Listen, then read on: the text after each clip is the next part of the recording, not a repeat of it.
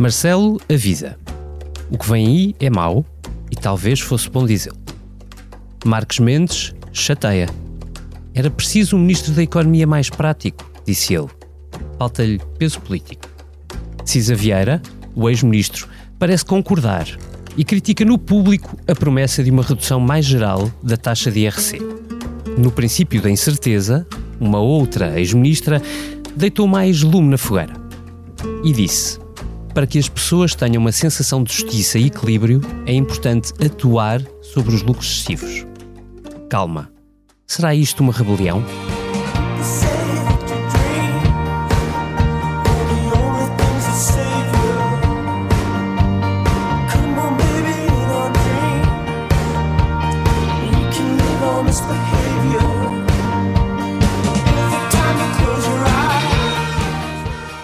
Ainda não. Mas pela primeira vez em sete anos, ouvimos uma socialista a trocar os substantivos. Já não se trata de distribuir riqueza, agora a história é outra, admitiu Alexandra Leitão. Uh, Discute-se muito a repartição dos rendimentos, a criação e a repartição de rendimentos, mas é igualmente fundamental para a coesão social que se discuta como é que se faz a repartição dos sacrifícios quando, infelizmente, por circunstâncias, neste caso de crise internacional, somos uh, uh, chamados a, a estas dificuldades. Seja bem-vindo à nova era António Costa. Agora é assim. It's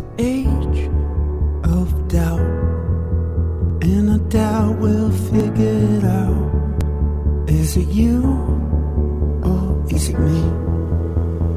Age of anxiety. Hoje, na Comissão Política, chamamos o José Gomes Ferreira, especialista em ansiedades e crises económicas. O Zé daqui a pouco será substituído por outro Gomes, o Helder Gomes, que é especialista noutras ansiedades. Mas já lá vamos. Olá Zé e obrigado por vires. Obrigado eu pelo convite. À mesa estão, como sempre, também a Eunice Lourenço. Olá, Eunice. Olá. E o companheiro Vítor Matos. Olá, Vítor. E alô. Este podcast tem o patrocínio de Vodafone Business. Saiba como a rede 5G pode tornar a sua empresa mais segura, eficiente e flexível. O futuro do seu negócio está em boas mãos. Vodafone Business. Zé, eu começava por ti porque te ouvi esta manhã no Expresso da Manhã e queria que começasses precisamente pelo fim. Vê se, vê se nos consegues ajudar a, a, explicar a quem nos ouve o que é que vem em 2023 e o mais concreto que consigas. Sim, é, vou começar com as previsões muito concretas do Banco Mundial e do, e do Banco Central Alemão. As duas instituições disseram que vem recessão. Uh, no caso do Banco Mundial, recessão global e no caso do, do Banco Central Alemão, recessão na Alemanha. É só o motor da economia europeia e um dos nossos principais parceiros comerciais. Portanto, é isso, não quando, podemos escapar. Quando começa uh, na Alemanha, e provavelmente se alastra pelo resto da Europa, que, que, tipo de consequências é que podemos esperar para um país pequeno e periférico como o português? Digamos que aquilo que pode ser quantificado como menos exportações, menos PIB, menos dinheiro nos cofres dos Estados é tudo verdade, eh, mas resume-se a um princípio geral que é a quebra de confiança. É, é, o principal. É a quebra de confiança em investir e em encomendar e em fazer produzir para vender. Uhum. Uh, há um indicador que uh, parece estranho e, o, e quem o, o detectou uh, fez um título achando estranho e porque é que está a acontecer, que é o Walmart está a cancelar uhum. bilhões de encomendas, de dólares de encomendas dos uhum. produtores para um, período uh, nos próximos dias e uh, nas próximas semanas em que normalmente há muito consumo. E a pergunta que o editor desta notícia faz é: saberão eles mais do que nós? Hum. É, é, a pergunta fundadora de tudo o resto. E depois o reflexo em Portugal, aquilo que citaste no início. É o reflexo de todos estes sinais de uma uh, crise incontornável que uh, faz com que os políticos portugueses estejam a bater de, de frente na, com a cabeça na parede, uh, mais uma vez, uh, como aconteceu em 2011, 2010, 11, 12. Estão a bater com a cabeça de frente na parede, a começar pelo Primeiro-Ministro. E aquilo que se está a assistir no governo e na área da, da maioria absoluta, no PS, são várias vozes, algumas a perceber que se devia ter alertado e prevenido, Uhum. E nessas vozes incluo o próprio Ministro da Economia, que tem consciência de que deveria ter sido criada mais riqueza ainda, quando era, é, havia tempo, para agora ter de facto uma almofada para distribuir, e as outras vozes que estão entre uh, a espada e a parede. Quem são elas? São o, o próprio Cisa Vieira, uh, que não aceita um corte transversal de impostos porque ele sabe o que vai acontecer nos cofres do Estado, o próprio António Mendonça Mendes, que esta, esta assuntos fiscais? Exatamente, uhum. que esta terça-feira veio dizer uh, cortes uh, transversais, uh, urbi et orbi não, tem que ser seletivos. O que é que ele quer dizer com isto? Cuidado com as receitas fiscais. Uhum. Uh, e do outro lado da equação está quem teve sempre a consciência de que chegaria o momento. O momento está a chegar. Quem é que não previu e devia ter previsto, estando na posição de pôr a orquestra toda a tocar no mesmo sentido? António Costa. Hum. E, e Marcelo Rebelo de Souza, por extensão. Agora hum. Marcelo Rebelo de Souza acordou para a realidade. António Costa está a ter o seu choque de realidade, está a ter o seu momento, o mundo mudou, o que aconteceu em 2010 com José Sócrates. Uhum. Isto está a acontecer a ele. Eu diria que esta hum, estratégia de governar a, a, curto prazo, seis meses ou três meses, eh, tem as suas limitações. Não preveniu, falou sempre em distribuir e agora é preciso que. E, e quando se lembra de que é preciso criar riqueza, já não vai a tempo. Agora é momento de distribuir uh, sacrifícios, já não vai, já não vai. Alexandre Leitão. Porquê? Porque não preveniram para compensar distribuição de riqueza acumulada para minimizar sacrifícios. Ou é seja, esta a equação e o nosso fado. Fartura, Deixa-me ainda é fazer uma provocação a Zé. É o nosso fado. Zé, eu tenho-te ouvido uh, sistematicamente fazer uh, várias críticas, críticas, ao governo. queria, perceber, queria perceber isto. face ao que aí vem uh, o governo não faz bem em travar já a despesa. Sim. E o que é que o governo só, devia estar a fazer mais? Só que não preveniu. Mas faz bem, porque uh, o primeiro grande embate, uhum. ou melhor, se nós seguirmos a lógica das coisas, o que acontece normalmente é uma crise. Quando acontece uma crise de confiança, ela reflete-se logo nos mercados financeiros. O que é que tem estado a acontecer? As bolsas têm estado a cair consistentemente. Sim. Mas como uh, caem três dias e sobem um ou dois, uh, não entra muito na comunicação social porque há sempre uma espécie de compensação, mas na verdade não é. A média é uma descida contínua e uh, com operadores a dizer refugiem-se em valores seguros, por exemplo, o ouro. Esta é uma afirmação de um dos do, dos gestores de. Isso acontece em crises violentas, salvo claro, erro. Claro, portanto, cruzado com, com a Walmart a, a cortar as encomendas, eh, temos aí a receita toda. É, o que aconteceu até agora foi que foram ignorados estes sinais.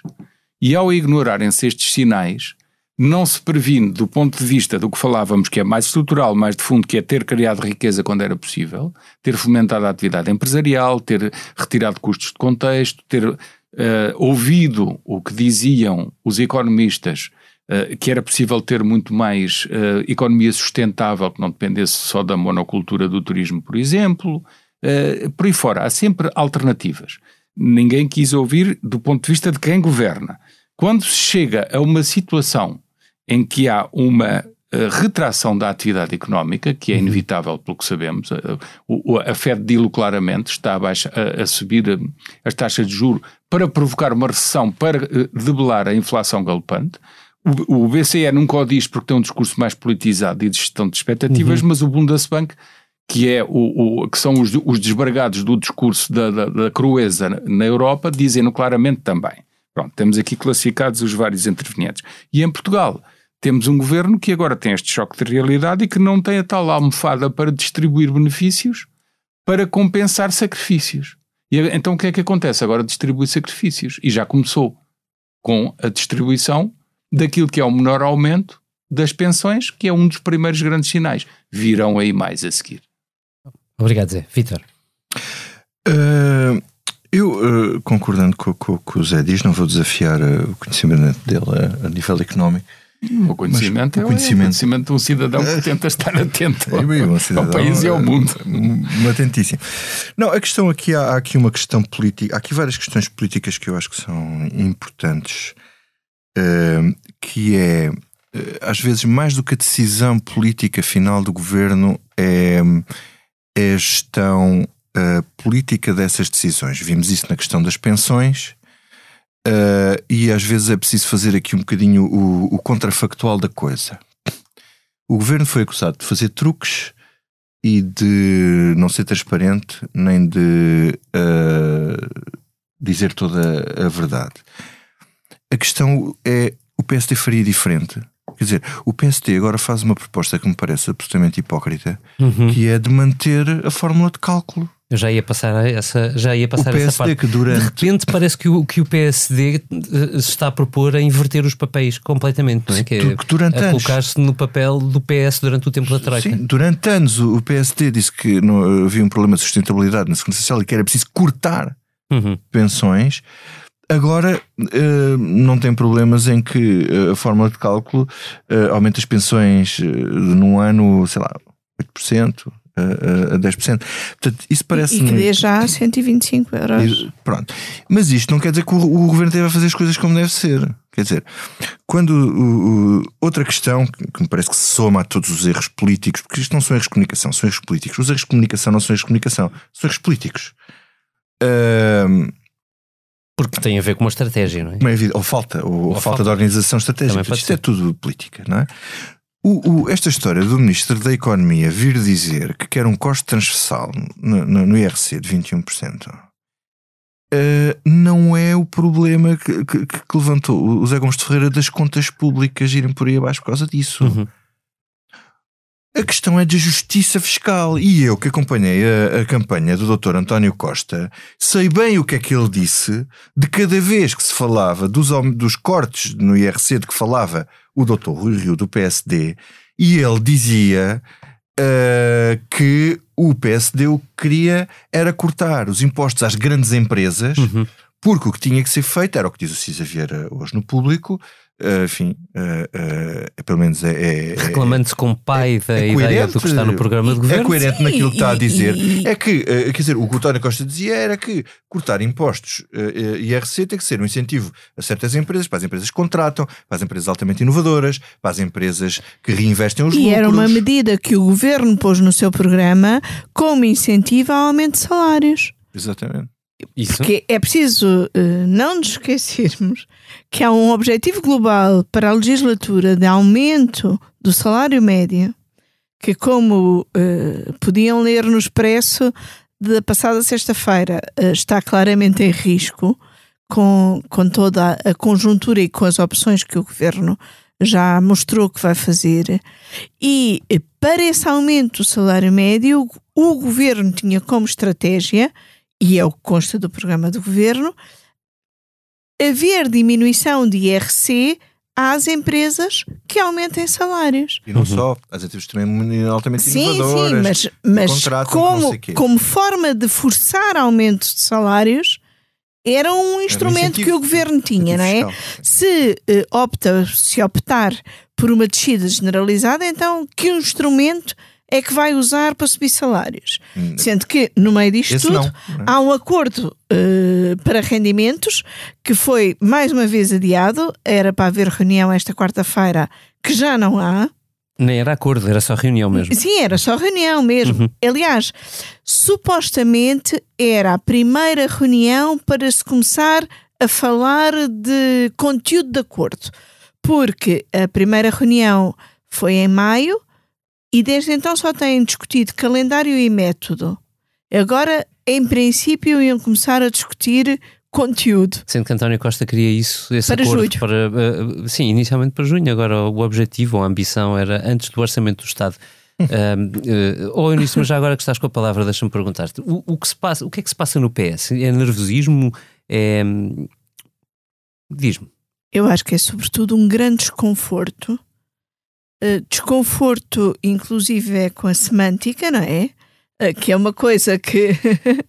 como... Como, chamar, como dizer que a austeridade não é austeridade. exatamente, exatamente. Sem chamar austeridade. Uh, Chamando sacrifícios e repartição justa de sacrifícios, Olha, doutor, como Alexandre Leitão. O doutor Soares dizia que nessa é época. Apertar o cinto. Não, dizia outra coisa. Não se fazem omeletes sem partir ovos, por exemplo. Pois, e uh, a semântica, tal como o Vitor há bocado estava a dizer que os problemas de comunicação uh, são sempre problemas políticos, as questões de semântica não são só palavras, são questões políticas. E eu acho que há uma parte do PS que está claramente assustada um, mas assustada por duas razões: assustada com a situação Uhum. e assustada com o governo, por sentir que o governo não está a saber lidar com a situação. E acho que ainda há uma parte do PS que está um bocadinho como o governo numa tentativa de negação da realidade. Hum.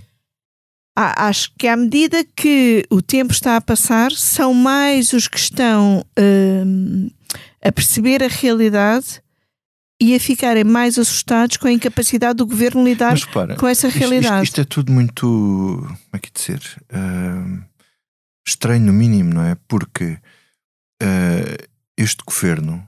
ah, quer dizer, esta folga que estava a falar do Zé Gomes Ferreira não me parece que fosse muito fácil de criar nos últimos dois anos de pandemia.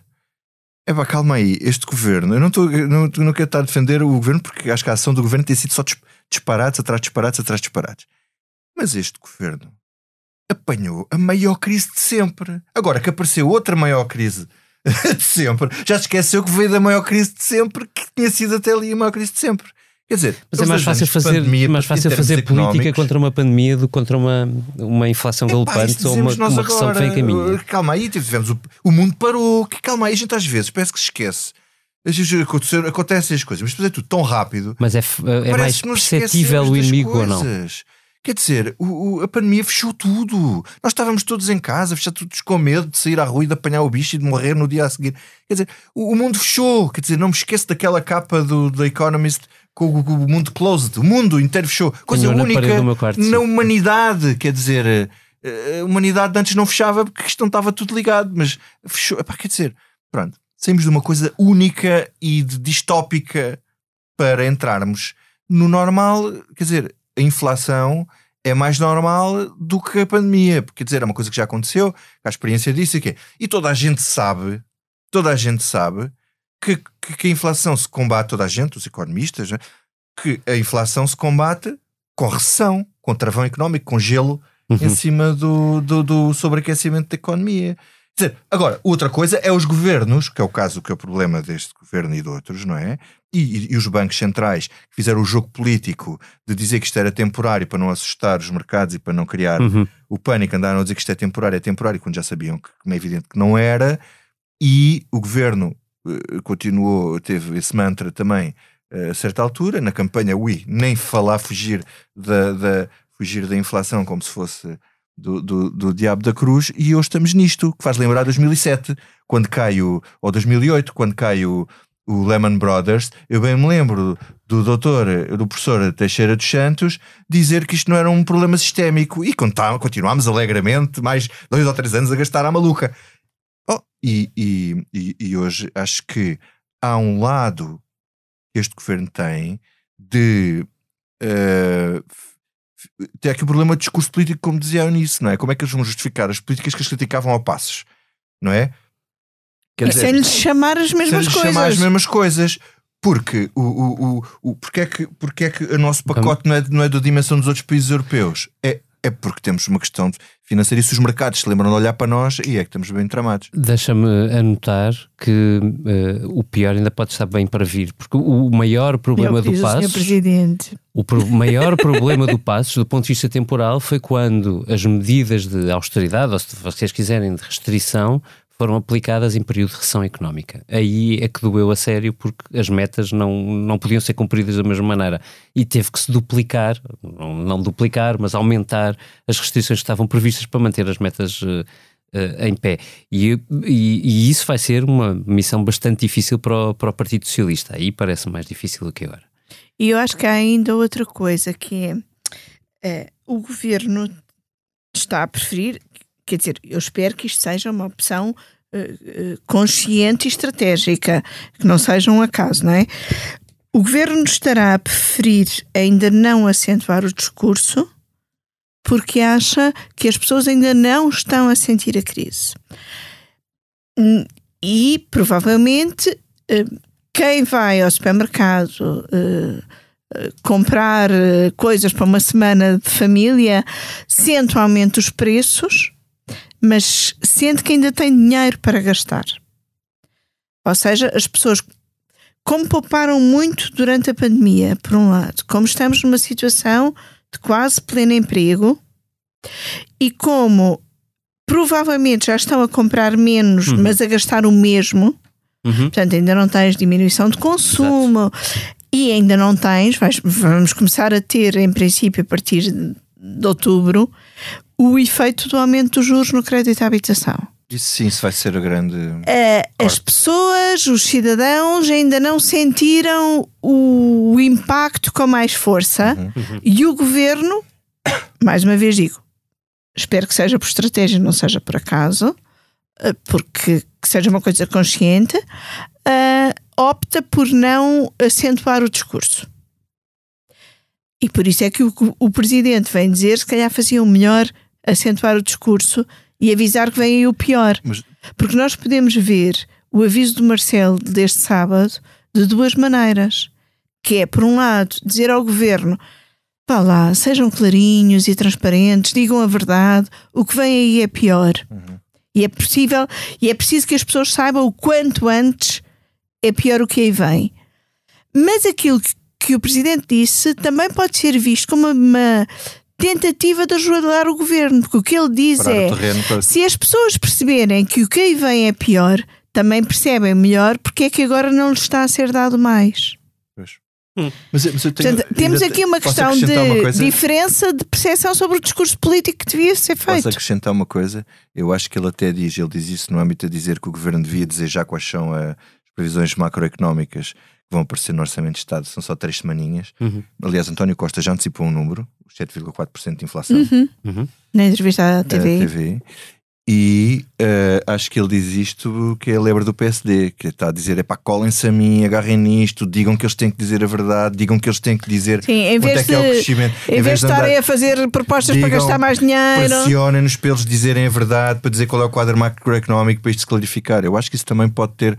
Bom, podemos fazer aqui muitas leituras, mas acho que isto também é uma dica para o. Mas infelizmente agarrar, não me parece não que o PSD que tenha agarrado. tenha agarrado isso. Um... Porque aquilo que fizeram a seguir foi entregar no Parlamento a proposta de alteração do plano do governo para que os aumentos das pensões do próximo ano sejam conforme a lei e os pensionistas recebam já 125 euros. Pois é, eu não consigo perceber a, a posição do PSD considerando as posições uh, do PSD. Portanto, quer dizer, há aqui um, acho que há aqui uma tremenda hipocrisia e aproveitamento político em que se percebe já aqui nas sondagens, já se percebe a tendência. Tivemos a sondagem do, do Eu ia perguntar-vos exatamente isso, agora que estamos a chamar, já agora interrompendo brevemente, agradecer ao Zé Gomes Ferreira, que entretanto teve de sair para a sua reunião de crise diária na SIC, eh, à procura de um alinhamento certo para o noticiário, e chamar o Helder Gomes, que se junta a nós eh, de casa, eh, já, já, já a seguir. Mas, Vitor, sobre sondagens. Não, só para concluir, a dizer que, quer dizer, independentemente aqui das percentagens, agora dava aqui 30 para o PS, 24 para o PSD, independentemente dos, das percentagens, o que se nota é que uma tendência Uhum. Realmente, se agora fôssemos para a campanha eleitoral, não sei como é que era, mas há aqui uma tendência de perda do governo com o somatório de disparates e das geneiras sucessivas Sim. a que se juntou depois daquelas coisas todas que a gente falou aqui, agora a Ministra da Saúde, as urgências, o caso Sérgio Figueiredo, etc, etc, etc. Um, uh, há esta questão das pensões e agora esta também do, do, do, do IRC. Uh, há um desgaste percebe-se que há um desgaste rápido agora do arranque do governo.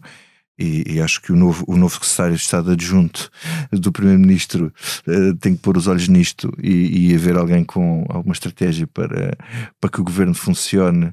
Uh, não diga uma só voz, porque às vezes uma só voz também parece ridícula. No outro dia, um sketch do, do um, assim, um trabalho do Ricardo Araújo Pereira mostrava mostrava como todos eles estavam todos a dizer exatamente a mesma coisa e aí também aí também aí também dá para desconfiar.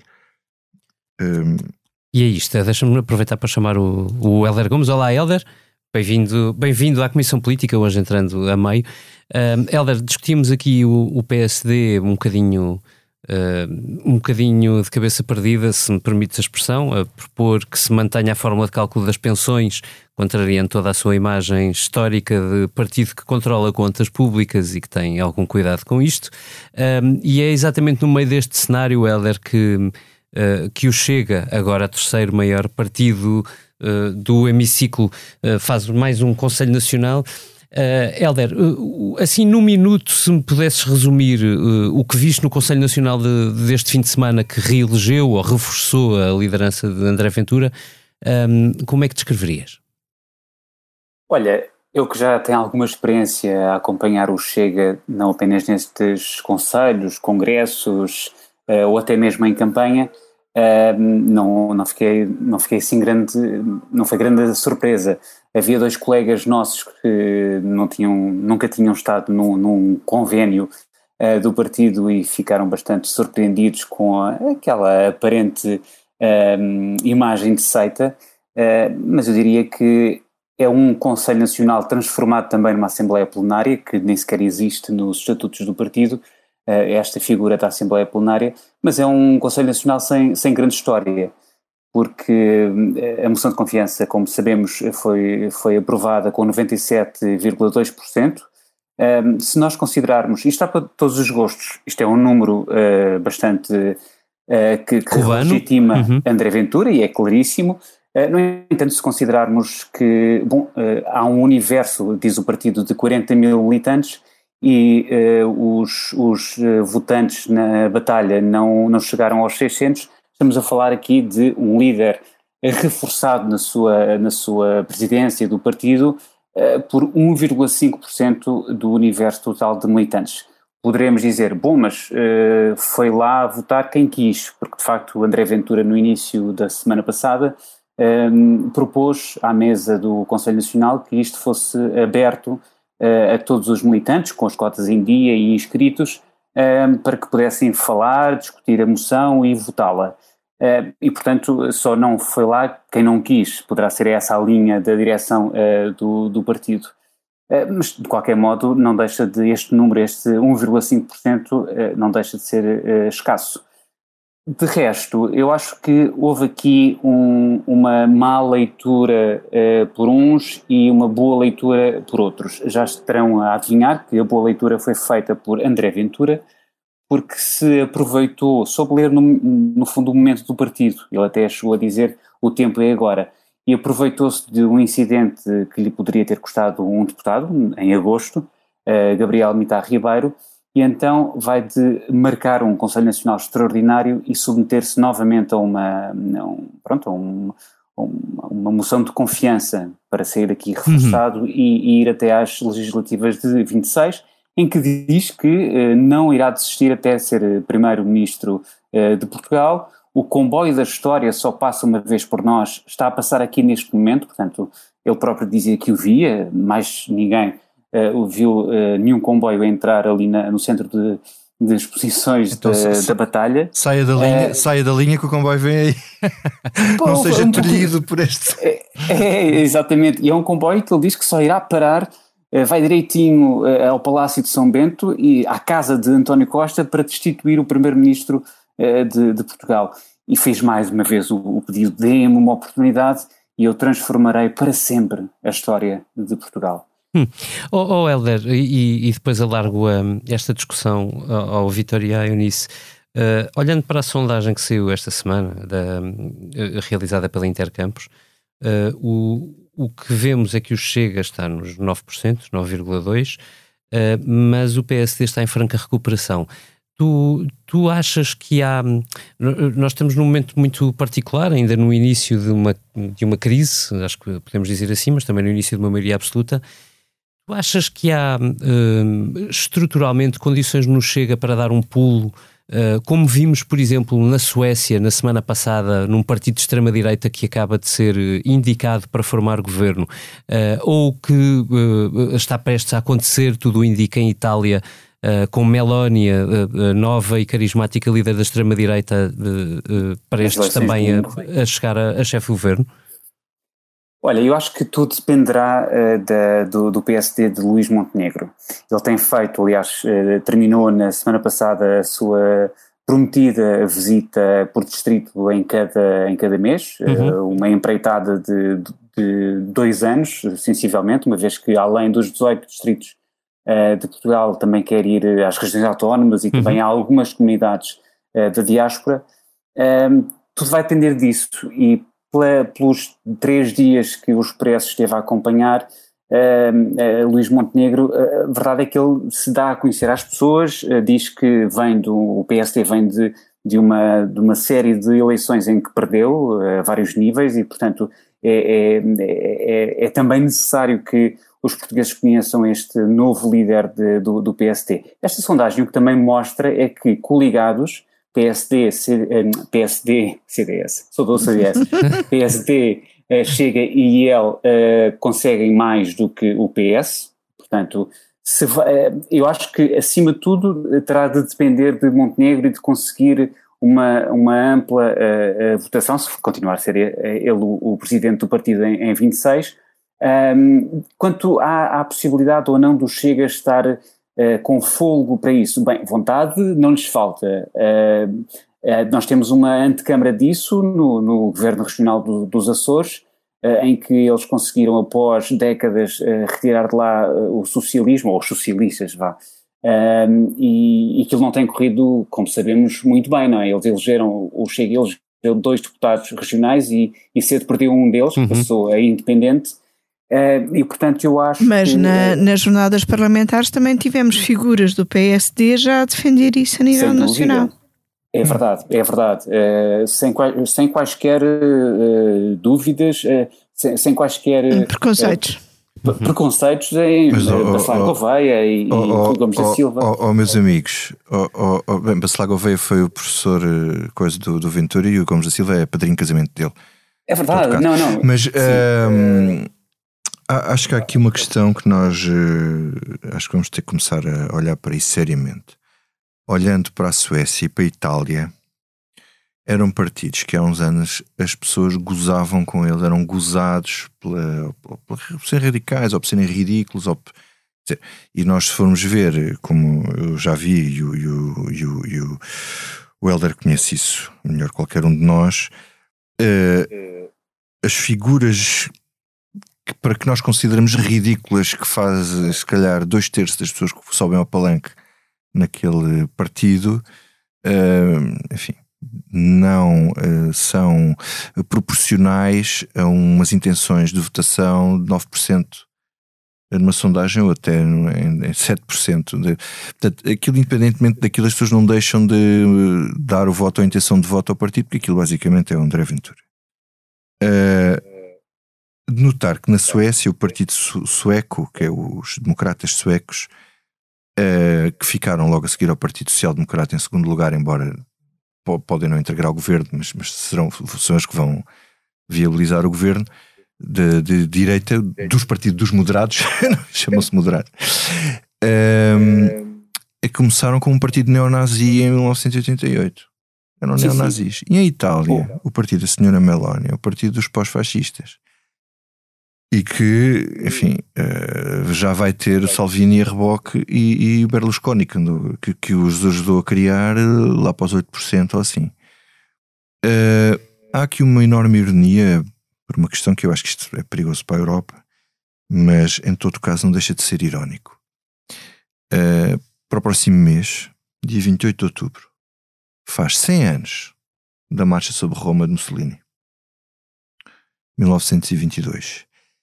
E, e temos, 100 anos depois, a direita, agora não se chama fascistas nem pós-fascistas, que não podemos confundir as, os nomes têm a sua força e as realidades são outras. Uh, mas partidos de direita, de direita radical, de extrema-direita, alguns deles pós-fascistas, uh, de inspiração ainda do fascismo italiano, a voltar ao poder uh, com consequências que isso vai ter para nós aqui, porque isto vai ter consequências na Europa. Eu claro. estive em Itália agora de férias já é, há semana e meia, há 15 dias, ou o que foi. Um, é... e, e, e, o debate, e, o, e o debate lá é já alterações constitucionais. A esquerda a avisar que, atenção, se a direita ganha, muda a Constituição. Uhum. Senhora Meloni a dizer que não se preocupem porque eu sou uma democrata e não vou. O Sr. Orban também foi democrata durante imenso tempo. Uh, na Polónia também, uh, aquele partido era um partido moderado da, da, da direita conservadora e depois transformou-se no que se transformou, com as limitações e controle por parte da, da parte da justiça. Uh, e, e em Itália acho que estamos a criar, pode-se criar ali um, um, um, problema sério para a Europa e embora não tenha, ela distancie-se das conotações racistas do, do, fascismo italiano, que passou a ter a certa altura o fascismo italiano, mas diz que faz um bloqueio naval à Líbia para não passar ninguém. Uhum. Quer dizer, se a Itália fizer um bloqueio naval aos imigrantes e começar a morrer gente, ainda, quer dizer, ainda mais gente no Mediterrâneo do que tem, eu, eu, quero ver, eu quero ver o que é que vai ser. Isto não, não, não são tempos fáceis e há aqui um fator importante que cola isto tudo, quer isto, a questão das eleições em Itália, em Itália isto era muito presente, quer na questão da crise que estávamos aqui a falar em Portugal, que é a questão da Rússia e da guerra. Nenhum dos nossos governos controla a Rússia, nem controla a guerra. Logo, não controla as consequências com que nós vamos ter que lidar, o que pode é tentar preparar as opiniões públicas, lá está, para os sacrifícios que vamos ter que fazer, uma vez que podemos ter uma economia de guerra sem estar em guerra. Hum, Eunice, faça este, faça este cenário, o que é que tu perspectivas? Ou se quiseres ao contrário, o que é que o PSD devia estar a fazer? Devia estar a ter uma atitude mais responsável. Eu percebo que para Luís Montenegro há, por um lado, uma grande necessidade de descolar ele próprio da sua imagem de líder parlamentar eh, do pacismo e, portanto, dos tempos uh, da austeridade. Uh, por outro lado, uma necessidade de se mostrar e de cativar apoiantes, mas não pode passar dos 8 a 80, porque senão também corre o risco de perder credibilidade. acho que é preciso melhor equilíbrio e se calhar, eh, como ainda há bocado aqui falávamos, perceber também os sinais do Presidente da República quando no sábado à noite pede ao Governo para uh, antecipar o quadro macroeconómico do orçamento para 2023, o PSD deveria ter ido mais por aí do que pelas propostas uh, contraditórias que faz para a alteração do plano do governo para 2023. Só dizer uma coisa rápida, porque eu comecei a falar, a dizer coisas e perdi-me. E depois perdi o que é que eu realmente. O bottom line que eu queria dizer. O foco. Falta-me o foco. Que era realmente, quer dizer, uh, acho, acho bem nós percebermos que o Chega vai fazer a prazo parte de uma solução governativa, como estes partidos não eram e passaram a ser, também tiveram 1, 2, 5% uhum. e agora são partidos de, de governo. E um, se o PS e o PSD continuam a cometer os erros políticos que têm cometido, e até discursivos e políticos, são erros políticos, da maneira como apresentam as coisas às pessoas, isto se vai só e sempre insuflar o, o Chega. Uhum. Hum. Heller, diz-nos diz uma coisa, do que é do teu conhecimento, Luís Montenegro e André Ventura têm falado? Uh, não é do meu conhecimento se têm ou não falado. Uh, no, no entanto, Sei que uh, alguns, um ou outro, vá, não, não vou dizer nomes, opositores internos de Ventura têm encontros marcados com Luís Montenegro. Isto aqui é algo que, pronto, vou, vou, vou dizer aqui na Comissão Política, mas nada de muito, ainda nada de muito definido, encontros assim, uh, assim no ar. Um, portanto, um e outro se têm falado, eu não sei. O, o, que sei é que se Luís Montenegro, como, previ, como previa, com, com algum, algum, grau de certeza, o Vítor Matos, uh, daquilo que será a solução de, de governo que inclua uh, o Chega, não sabemos de, qual a configuração, uh, Luís Montenegro terá de explicar aquilo que disse no, no Congresso que, em, que, em que foi entronizado porque eh, eu tive uma leitura, eu sei que a Eunice também partilha dessa, dessa leitura, que é, eh, ele diz que o PSD, de, o seu PSD, não iria nunca alinhar em políticas racistas e xenófobas. Isto é contrário, eh, é, ou não é a mesma coisa que dizer que o PSD não irá eventualmente precisar da mão de um político, de um político, de um partido que muitas vezes é conotado dessa forma. Uma coisa são as políticas, outra coisa é o partido como um todo. E as interpretações uh, são duas dessas palavras. Isso é uma armadilha uh, discursiva. Pá. É? É. Exatamente, exatamente. É, ou seja, uh, podemos fazer um acordo que não inclua políticas xenófobas. Não, não vamos cortar os subsídios aos ciganos, nem vamos limitar a entrada, não sei, quer dizer. Mas aliemos-nos a um partido que defende isso. Precisamente, precisamente. Portanto, é muito diferente do que dizer o Dr. Rio. É igual. É igual. Hum. Eu, eu, acho que eu acho que, uh, uh, eu acho que é, um é a mesma é, coisa dito de forma diferente. diferente. Olha, oh, Helder, já agora, desculpa, mas para fechar, uh, é a premissa de que tempos de crise são favoráveis a, aos extremos tem aplica-se neste momento ou pode aplicar-se neste momento? Ou seja, tu prevês que uma crise como esta possa favorecer posições mais radicais, como o, sim, o Chega? Sim, absoluto. Absoluto, sim, sim. Uh, a quantidade de, de truques, malabarismos, uh, trapalhadas em que o governo se tem, se tem envolvido na, nas últimas semanas, e são umas uh, atrás das uhum. outras, isto é, é, mel, isto é, é música para os ouvidos do Chega porque de facto depois é, é difícil tu, tu, teres. Uh, é, é, difícil que o PS, e, e já se viu, né, por exemplo, nesta sondagem, que o PS continua a liderar nas intenções de voto, no entanto, a margem uh, relativamente ao PSD é mais curta e, por outro lado, o Chega continua num, num confortável terceiro lugar. mas com certeza que sim, as, as trapalhadas são, são, são são tão grandes e, e são tão uh, recorrentes que a crise, os, os momentos de crise, uh, tendencialmente, isso já aconteceu várias vezes uh, na história e tem acontecido também na, em eleições recentes, são, são um trampolim para, para estes movimentos e para estes partidos mais, mais radicais. E acho que, como ainda por cima tivemos um, um, uma solução recente à esquerda, para a insatisfação tenderá a ir agora para outros lados. O outro lado, sim, sim. O pêndulo vai agora para, para a direita, o que incluirá uh, um, um, partido de extrema-direita, como poderemos considerar uh, o Chega, e, pronto, e, uma, e uma perspectiva de sociedade uh, mais liberal, como, como, é, como representa a IEL. Portanto, se Montenegro ou o, o senhor que se lhe seguir eh, precisarem de, destes dois partidos para formarem governo, eu tenho algumas dúvidas, não tenho quase dúvidas nenhumas de que eles eh, irão fazê-lo, vão, vão aceitar para, pronto, para no fundo replicar no continente aquilo que aconteceu uh, nos Açores, que é vamos finalmente tirar uh, o PS do governo, porque lá está, a alternância democrática é uma coisa boa, todos nós queremos que aconteça, Infelizmente é muito a custo de, destas alianças nada nada favoráveis à própria há, há um problema eu acho que há um problema nas democracias se vê-se em França que é, é o que se chama a radicalização do centro que é eh, tu, isto é, aqui em Portugal é o problema do PSD. Se o PSD perde força, tu passas a ter eh, só as únicas alternativas ao PS é a extrema-esquerda ou, ou governos com extrema-direita. Em França a situação é mais grave porque há um partido de centro e depois há mesmo só extrema-esquerda e extrema-direita.